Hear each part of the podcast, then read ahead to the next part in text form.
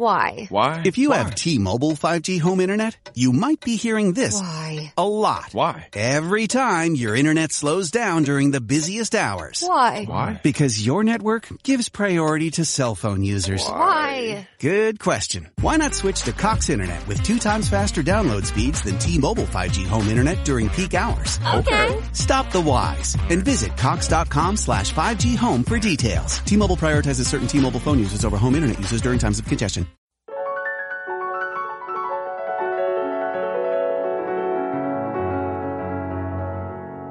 Te damos la bienvenida al podcast sobre estrés, psicología y ciencia, con el psicólogo Lucas Burgueño. Visita cemic.com para ampliar más información.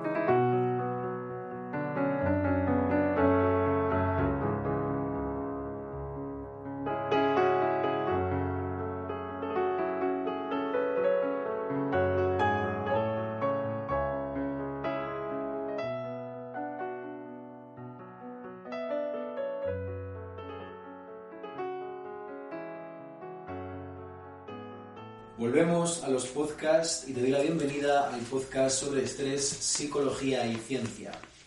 Mi nombre es Lucas Burgueño y hoy hablaremos desde CEMIC sobre el COVID. Cómo saber si la situación te está afectando más de la cuenta, cómo saber si se te está yendo la olla, básicamente, o cómo saber si es perfectamente normal lo que te ocurre.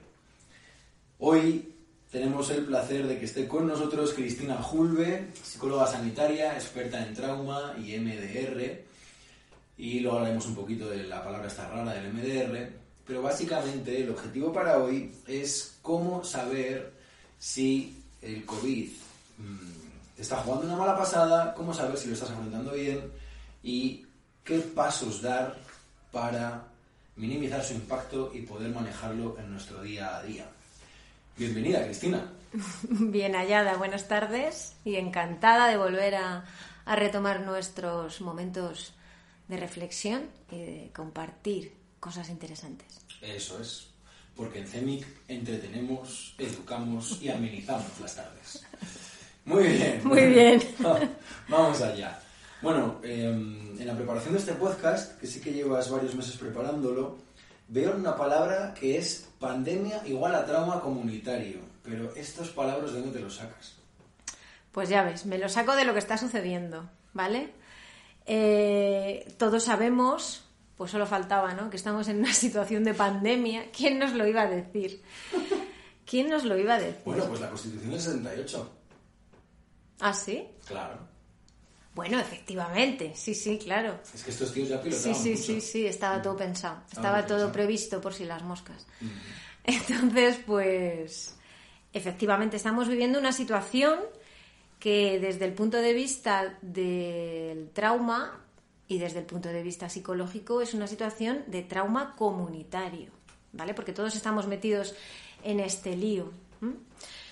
¿Y por qué lo consideramos trauma comunitario? Pues porque es un- una alteración, estamos viviendo una alteración completa de todo lo que es nuestra infraestructura y nuestro tejido social. Nosotros vivimos eh, con ciertos niveles de seguridad, de tranquilidad, de orden, ¿no? Vamos al trabajo, sabemos más o menos, más o menos lo que puede suceder. Tú sales a la calle y sabes que, eh, bueno, pues vas a circular por tu ciudad y si vas al médico te van a atender y bueno, pues tenemos todo un entramado que garantiza esos niveles de seguridad. Pero a raíz de lo que ha pasado con, con nuestro querido virus, todo eso se ha puesto patas arriba. Entonces, hay algo que desestructura y que desorganiza mucho el bienestar emocional de las personas y es la pérdida de la seguridad. Y eso genera mucho trauma. Y como todos, todos y cuando en este caso somos todos los del planeta estamos sujetos a esta circunstancia, podemos llegar a esta conclusión, que estamos viviendo un trauma comunitario. ¿Qué definirías la parte de trauma comunitario? El trauma, ¿cómo lo definirías en este caso? Hemos hecho otros podcasts donde definías el trauma relacional, donde definíamos el, el- la T grande, la T pequeña, podcasts como Amor y Estrés, podcasts como, mm, creo que es el 131 y el 140, podcasts como Cosas de familia que no se cuentan. Pero en este caso de trauma comunitario, aquí el trauma, ¿cómo lo definirías? Pues en realidad no creo que haya una definición muy diferencial. Sí que hay algunas características que lo hacen un pelín distinto, ¿no? Y tiene que ver sobre todo con el hecho de que eh, el, el elemento que nos hace daño o que nos puede hacer daño permanece, de hecho llevamos meses y meses, ¿no? Esa es una característica diferencial. Nos afecta a todos y es invisible, ¿vale? Otra de las características diferenciales es esta, y es muy importante, porque cuando tú vives una situación de trauma, normalmente tiene un principio y un fin más o menos eh, controlado en el tiempo, ¿vale? Pero esto no. Esto eh, permanece y, no tenemos eh, ese margen de, reponernos, ¿no? Cuando, termina el evento. A ti te muerde un perro o tienes un accidente de tráfico y efectivamente tiene un inicio y un fin muy delimitado en el tiempo. Ahora no es eso lo que está sucediendo. Y eso eh, puede generar eh, el efecto de la retraumatización. Mm. ¿Vale? Y además es especialmente grave para personas que ya vienen con historia de trauma, porque están eh, volviendo a, mm, agravar determinados estados de alerta que ya están especialmente activados en estas personas, que, bueno, pues es parte del problema que tienen, y ahora eso se multiplica. Pues esa reactividad emocional que se podía tener ante las amenazas previamente, ahora es está exacerbada, ¿no? Exacto. Por la situación. Y además no hay fin. Y no hay fin, claro. Porque no sabemos, porque no lo ves, porque no hay una solución, porque la información es muy contradictoria, es muy cambiante, los protocolos de asistencia son confusos, hay mucha confusión, hay muy poco control. Y, eso, eso agrava las cosas. ¿Y qué señales tendríamos de, mm, para yo saber si estoy pasando por este estrés, que podemos llamar un estrés postraumático, qué síntomas podría yo identificar para decir, uy, quizá esto está siendo más grave de, lo que, de lo que pensaba en un primer momento. Vale, bueno, importante, antes de, de, señalar estos síntomas, yo quiero incidir un pelín en el hecho de que pasar por esta situación y vivir cierto nivel de miedo, ¿no? Es normal, ¿vale? Es muy normal. Eh, todos hemos hablado aquí otras veces, ¿no? De que el miedo es una emoción absolutamente necesaria para ponernos en marcha, para activarnos y para salir de, en este caso, una situación de peligro, ¿no? De amenaza como puede ser la que estamos viviendo. Entonces, si tienes miedo, tranquilo, es normal, ¿vale? Eh, si no lo tienes, a veces es un poco más peligroso. Que bueno, eso sería otra, otra, otra cuestión. Si quieres, comentamos más adelante. De hecho, quiero pedir disculpas a los oyentes si en este podcast ven que el sonido es un poco diferente, porque somos gente tan responsable que estamos haciendo el podcast con mascarilla. Claro, claro, efectivamente. efectivamente. Entonces, bueno, eh, volviendo un poquito a las señales del estrés, pues si tienes dificultades eh, en, el tema del sueño, ¿no? En, lo que puede ser tanto el inicio como el mantenimiento del sueño a lo largo de la noche, pues ese es un indicador interesante. Eh, dificultades de concentración, de memoria, utilizar las sustancias un poquito más de la cuenta, ¿no? Cuando uno tiene cierta vulnerabilidad a utilizar eh, alcohol, drogas, medicaciones, ¿no? Tabaco. Tabaco, para regular el miedo, para regular la ansiedad y nos pasamos un poquito, pues existe mayor riesgo de que pueda aparecer una adicción.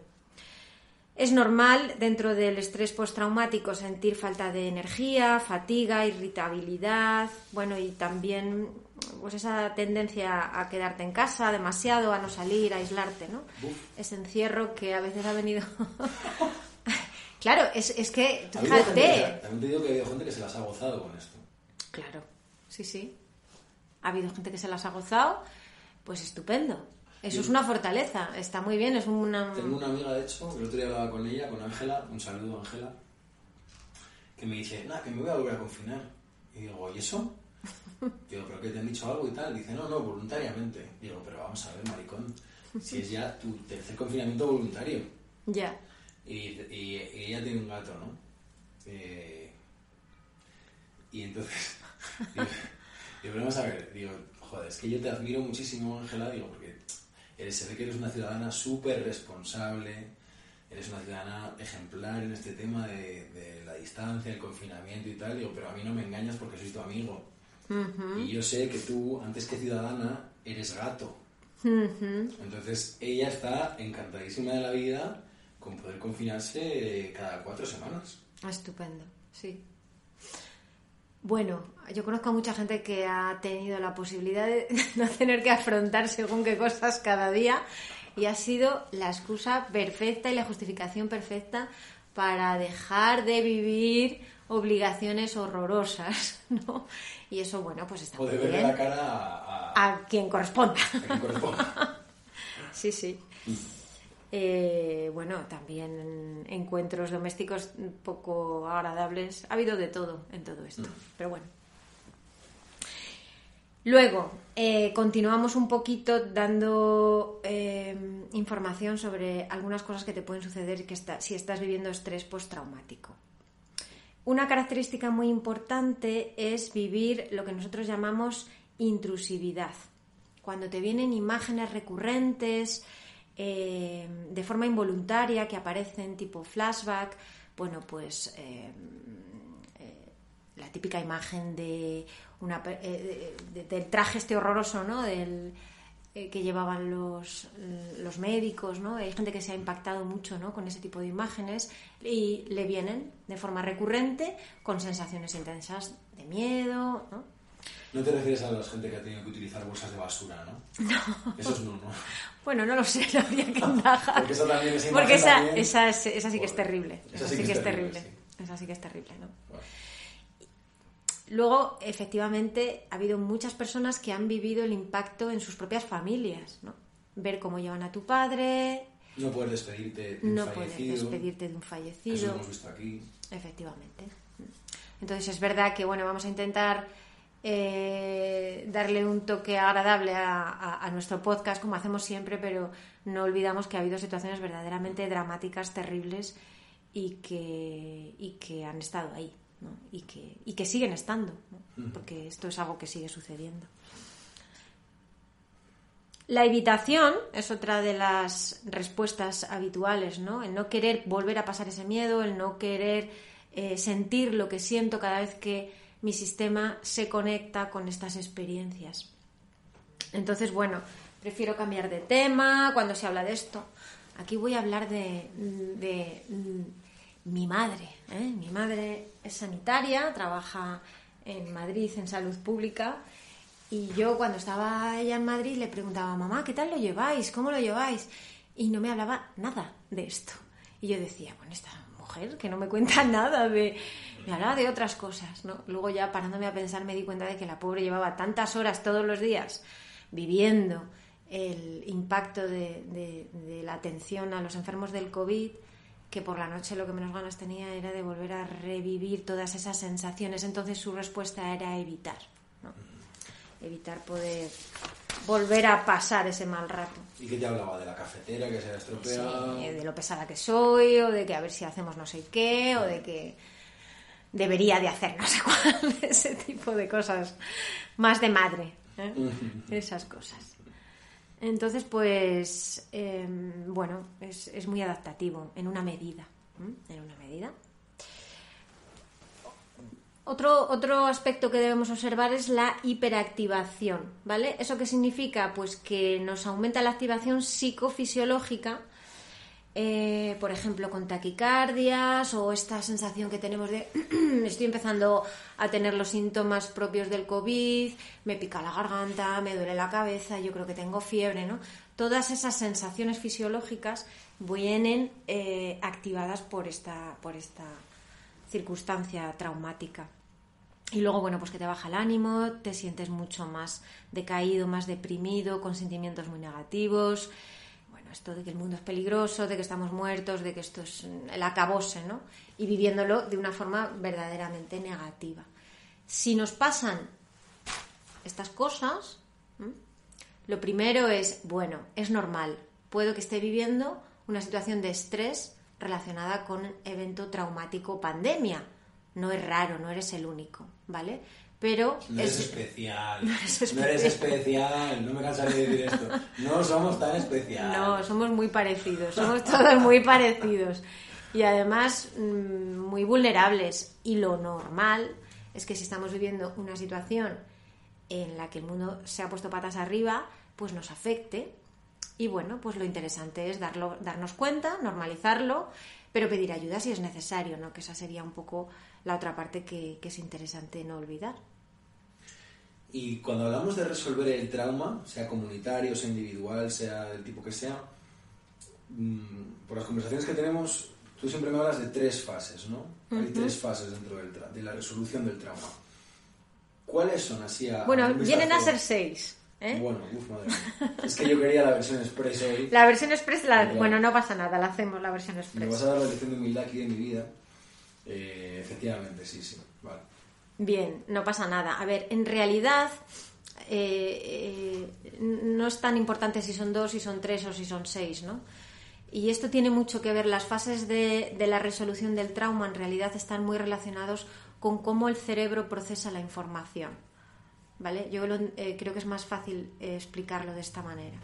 Si sucede una situación que genera trauma, ¿no? Por ejemplo, de repente nos informan de que hay un virus mortal. Eh, esas, eh, eh, el momento en el que la situación explota. Ahí lo que sucede es que lo primero se produce una reacción en el cuerpo porque tu organismo está y tu sistema está preparado para que se movilice, ¿no? para que reaccione ante eso. Claro, como es algo tan impactante y tan poco controlado, es muy fácil que aparezca el shock, el shock viene a, presentarse normalmente entre las primeras 24 y 72 horas después de, después de la noticia, ¿no? después de la aparición del evento. Entre las 24 y las 72 horas después del evento. Sí. O sea, al día siguiente, a partir del día siguiente sí. aparece el shock. Puede aparecer el shock. ¿Y qué ocurre en el shock? El shock lo que eh, viene a ser es una especie de disociación. Eh, la mente se desorganiza, el nivel de estrés es demasiado alto, el cerebro no puede soportar tantos niveles de estrés y, para soportarlo necesita un tiempo de desconexión. Entonces lo que hace la mente es que, eh, digamos que se desconecta un poquito de esto y estás como que no te enteras muy bien de lo que está sucediendo o aparecen ciertos eh, síntomas de arousal emocional, como explosiones de rabia, de tristeza, de miedo. Es todo muy emocional. Digamos que viene la explosión, me, dan me dan el batacazo y lo primero que hace el organismo es primero a ver cómo salgo de esta y si es demasiado aparece una respuesta emocional principalmente. Eso es lo que hace el cerebro con todo. Lo que pasa que aquí los niveles son enormes, ¿no? Los niveles de estrés que puede generar todo esto. Lo siguiente es eh, más, eh, yo diría que lo que está sucediendo ahora, o por lo menos lo que yo estoy viendo más en clínica, es la fase del impacto.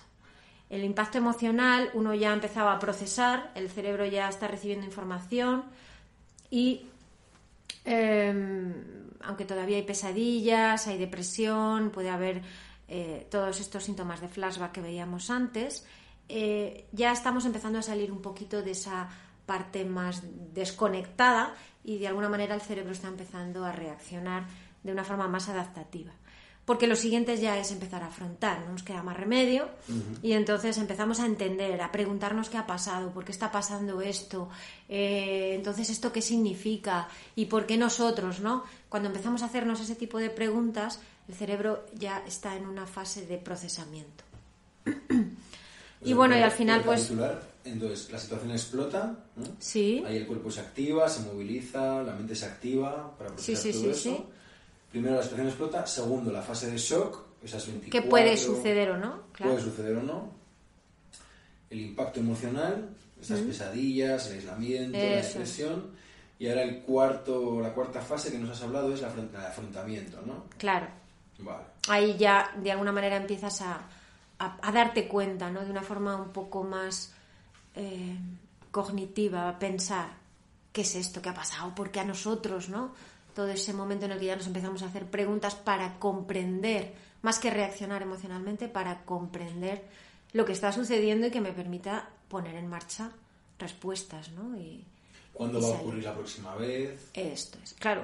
Y ahí, y ahí entra el problema que tenemos con la circunstancia del, del virus, que no sabemos, que no vemos, que no hay control, que las informaciones son contradictorias, que donde parecía que no hacía falta mascarilla resulta que sí hace falta, que si eran dos metros que ahora es uno, que si los niños no sé qué o que si los abuelos, quiero decir, un poco todo este lío que creo que todo el mundo que nos pueda escuchar sabe de qué estamos hablando. Y al final, bueno, pues nada, no nos queda más remedio que aceptar que esto va así, que nos vamos a tener que acostumbrar a esta nueva... No, pensé, juré que no lo iba a decir, pero al final he tenido la nueva normalidad. ¡Ah! ¡Ah! ¡Qué palabra! Eh, me salió, ¡Qué asco! qué horror. Y, y nada, resolverlo y aprender a convivir con estas nuevas circunstancias. En, en esa fase de aceptación hay una frase que tú dices mucho que me gusta mucho, que es soy vulnerable pero no impotente. Ujú, Eso es. Soy vulnerable pero no impotente. Es muy importante. Soy vulnerable, claro que sí. Es normal que me pase esto. Es que es muy fuerte lo que ha sucedido, es un impacto tremendo. ¿Cómo no me va a hacer daño? Pero eso no significa que me quede eh, eh, eh, inhabilitado para, para responder. Tengo muchos recursos propios y otras veces con ayuda de los demás que hacen que yo no sea impotente. Yo puedo resolver, ¿no? Y entonces eso hace que eh, cuando llegamos a esta conclusión podamos ponernos en marcha por, nos- por nuestra cuenta o con ayuda de otros. Con ayuda de otros de nuestro entorno cercano, de las personas de confianza o bueno, o de ayuda profesional si es necesario. Sí, hombre, que los psicólogos tenemos que vivir de algo. Claro, claro. Una, algo, algo, una ayudita para algo hacemos en este, en este campo. Sí, sí, sí. Bueno, cuéntanos, llegamos a la parte del podcast de qué hacer para no empeorar. Esto es muy importante, lo de no empeorar. ¿Qué hacer para no empeorar? Autoprotección para adultos. Bueno, lo primero, lo primero, lo primero es saber que siempre podemos ponernos peor. Y que muchas veces no somos conscientes de que la forma en la que estamos manejando tanto nuestro estado interno como nuestros hábitos, como cómo nos relacionamos, lo puede poner todo peor. Entonces, bueno, vamos a pararnos a darnos cuenta. Siempre, pararnos a darnos cuenta, reconocer las propias reacciones, eh, y como insisto, ¿no? Eh, que es normal lo que está sucediendo. No negar los propios sentimientos.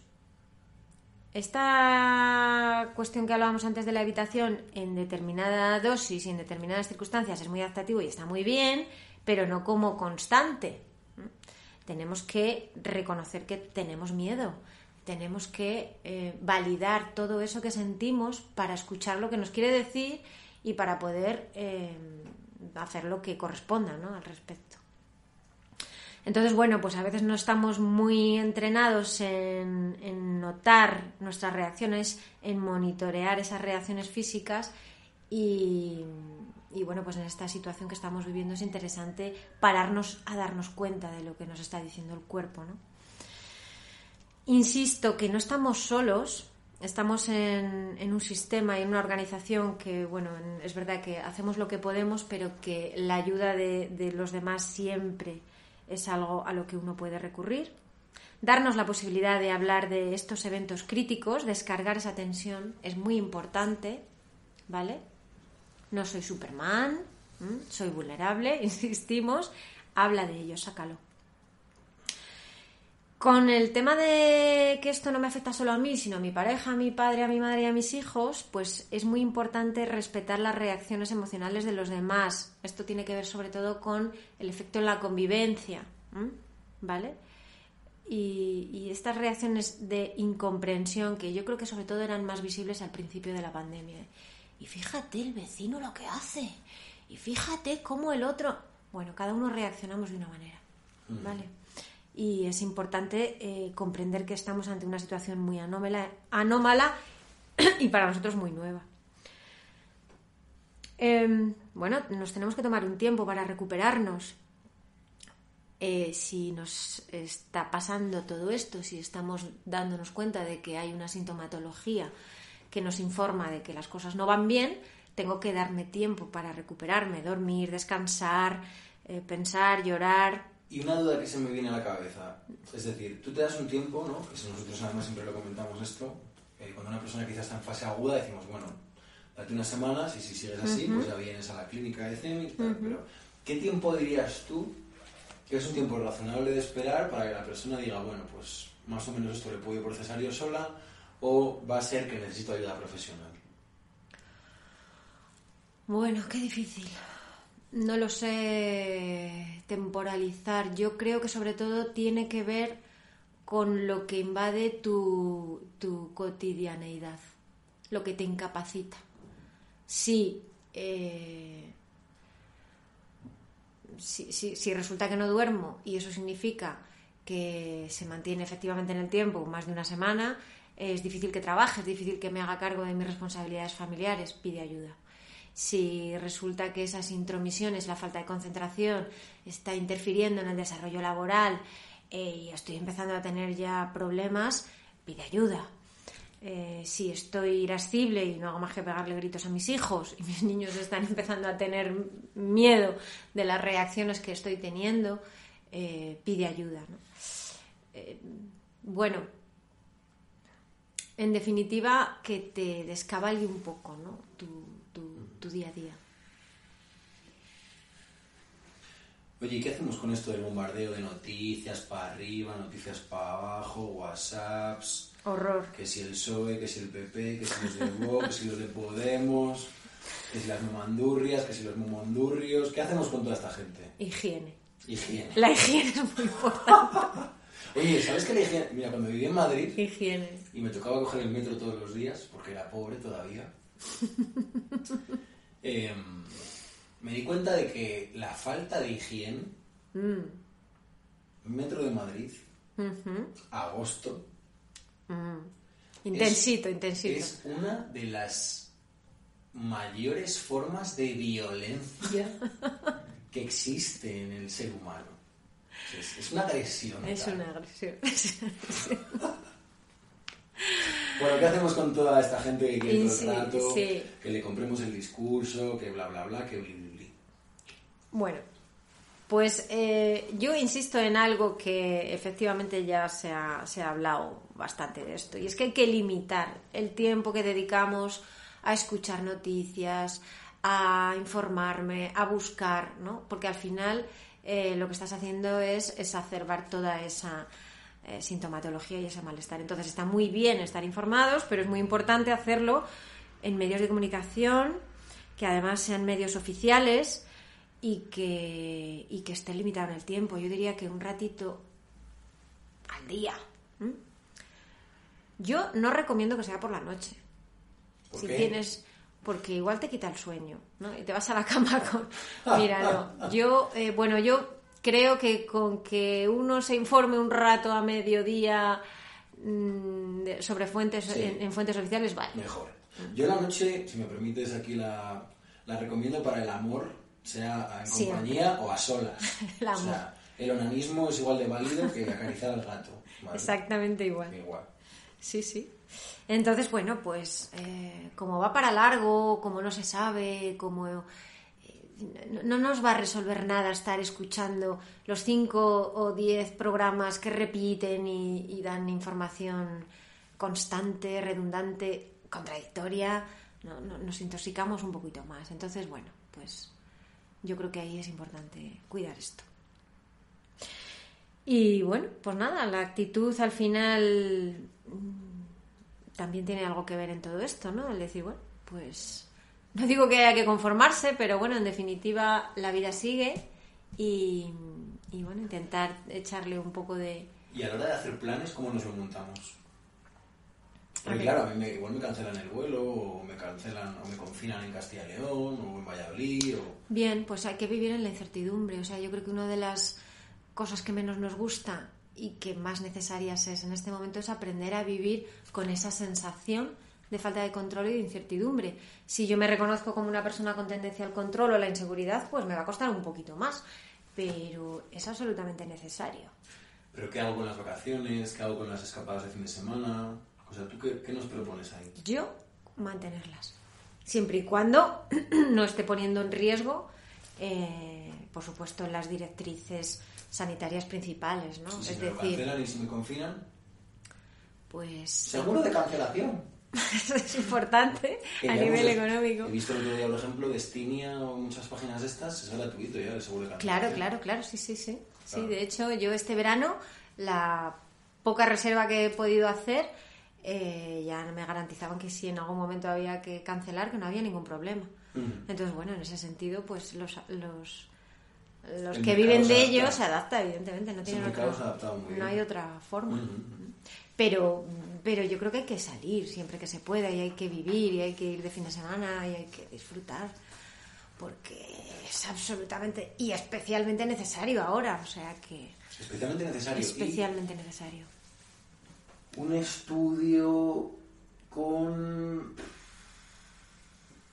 Es en Holanda, 20. Creo que eran unas, un N de 20.000 personas. Que eh, se estaba correlacionando, que ya es un dato muy importante, el nivel de vitamina D con la, eh, la intensidad de los efectos del COVID en la persona. A Ajá. mayor exposición solar o a mayor vitamina D, menor eh, potencia tenían los síntomas. No que no lo vayas a contraer, sino que... Aminoran eh, la- esto. la Así que intensidad esto, de los síntomas. Para Bien, todos bien. los anoréxicos, eh, tenéis ahí un punto a vuestro favor. Si me está escuchando Icaria España, que lo sepa, que lo puede utilizar para sus campañas, ahí se lo Está dejo genial. gratuitamente. Y que tenéis el sol, básicamente. Sí, es muy bueno. O sea, que hay que salir. Hay que salir, hay que salir. Claro, ese- yo lo pienso, ¿no? Y, y- aparte de lo del sol, que está muy relacionado con el sistema inmune, el contacto, eh, los abrazos, el afecto, las risas, tal, todo eso que tiene que ver con nuestro sistema de apego, que hemos hablado muchísimo hoy contigo, y que está tan relacionado con nuestro sistema inmune y con nuestro sistema de estrés, joder, es que, vale, el confinamiento te protegerá de unas cosas, pero como lo hagas ultra estricto, es que te, te mueres de otras. Sí, sí. Es que no solo se muere de COVID, No, no. Se muere de muchas cosas. en vida. Y en vida, Y sí, en vida. justo, era justo lo que iba a decir, y en vida. Y entonces, bueno, yo creo que yo eh, confío en que la gente en general, la población, somos bastante más maduros, inteligentes de cómo nos tratan. Pero bueno, eso sería otro orden. mucho, ¿eh? Es otro orden, es otro orden. Sí, yo confío. Yo confío, somos más. Ya sabes que... Un poquito más adultos de lo que parece que sí. nos hacen Eso sí. y nos tratan. ¿eh? sí. Pero bueno, ese es otro, Otro día. otro discurso para otras cuestiones. Muy bien. Muy bien. Bueno, ¿Y qué, qué le dirías a una persona que, mm, que está abrumada por esta situación? Como despedida del podcast. Que pida ayuda. Que pida ayuda, de verdad. Sobre todo porque a veces eh, encontrar a alguien que te puede ayudar a comprender de una forma realista lo que está sucediendo eh, ya mm, hace que tú seas capaz de convivir con esta circunstancia de una forma muchísimo más tranquila. Eh, habla de ello, pide ayuda, busca, busca un poquito de asesoramiento. Y, y bueno, básicamente sería lo que yo le diría. Muchas personas han descubierto la figura de los psicólogos en esta Muchas. pandemia. Sí, Yo tengo colegas en el 112, por ejemplo, que están de baja y que les han puesto un un una psicóloga, concretamente en este caso, Sí. que les llama todas las semanas y les va Sí. telefónicamente acompañando, gente muy técnicamente muy cualificada, ¿no?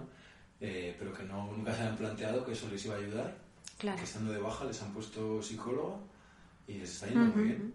Hombre, es que además la gente que está en- en- en- recibiendo las llamadas e interviniendo directamente con lo que son las emergencias por, por esta historia están recibiendo impactos emocionales brutales Mm. y tienen que resolver y tienen que tomar decisiones y están muy necesitados de apoyo emocional y de ayuda psicológica.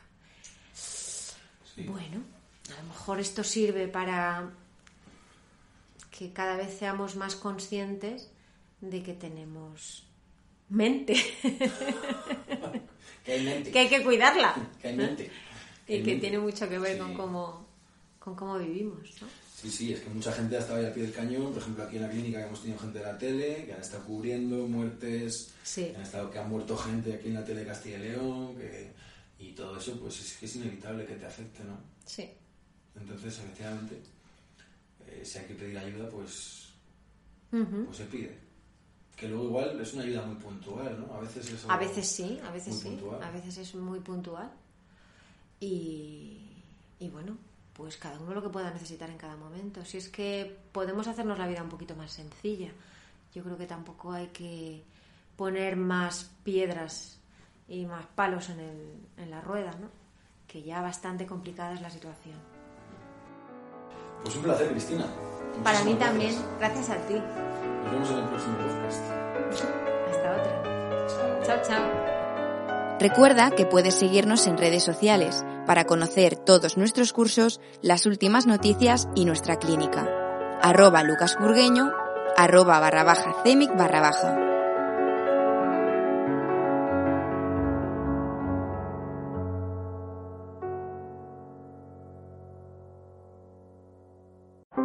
How powerful is Cox Internet? So powerful that one day, your daughter will be able to simulate a soccer match against some of the world's best players right from your backyard. Get gig speeds powered by fiber from Cox. It's internet built for tomorrow, today. Internet delivered through Cox's hybrid fiber coax network. Speeds vary and are not guaranteed. Cox terms and other restrictions apply.